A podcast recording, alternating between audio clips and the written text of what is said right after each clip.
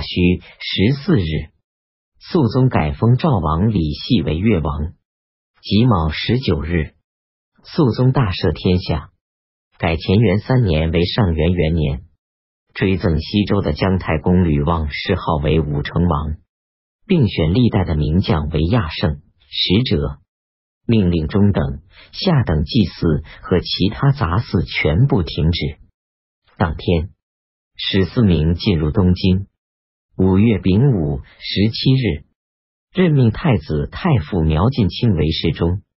苗晋卿善于处理政事，但处事谨慎，明哲保身。当时的人把他比作东汉的胡广。宦官马上言接受了贿赂，为行贿人向兵部侍郎同中书门下三品吕求官，吕就将此人补选为官。这件事被发觉，马上延寿杖刑而死。壬子二十三日，吕被罢贬为太子宾客。癸丑二十四日，肃守任命京兆尹南华人刘晏为户部侍郎、监督之、铸钱、盐铁等使。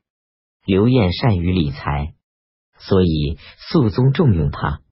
六月甲子初六，贵州经略使行记上奏说，打败了西元蛮二十万。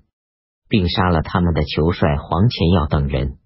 乙丑初七，凤翔节度使崔光远上奏说，打败了荆州和陇州的羌族、浑族十余万军队。开元前，乾元重宝钱与重轮钱流通已久。适逢年荒，每斗米价值达七千钱，以致出现了人吃人的现象。京兆尹郑叔清抓捕私自铸钱的人，数月之间被打死的人就有八百多，但还是不能禁止。于是肃宗就下敕书于京畿道，命令开元钱与乾元重宝小钱都一钱当十钱，重轮钱以一钱当三十钱，其他的各州仍等待处理。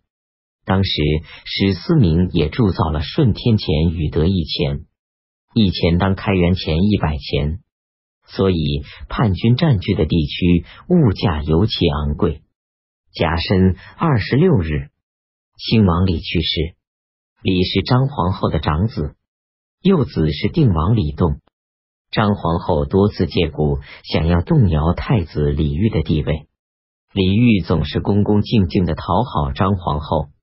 这时，兴王李去世，定王李栋年纪还幼小，太子李煜的地位才得以确定。已有二十七日，凤翔节度使崔光远于普润县打败了党项军队。平卢兵马使田神公上奏说，在郑州打败了史思明的军队。玄宗喜欢兴庆宫，所以从蜀中返回长安后。就一直居住在兴庆宫中。肃宗经常从嘉诚中去问候请安，玄宗有时也到大明宫中来看望肃宗。左龙武大将军陈玄礼与内侍监高力士长期侍奉保卫玄宗。肃宗又命令玉真公主、如仙苑、内侍王承恩、魏月以及梨园弟子等，经常在玄宗左右，以使他欢愉。玄宗经常登临长庆楼，经过的父老百姓看见后，总是下拜，并高呼万岁。玄宗就在楼下设置酒宴赏赐他们。玄宗又曾经把将军郭英等召上楼款待他们。有一次，剑南道来京师奏事的官吏经过，在楼下向玄宗拜舞。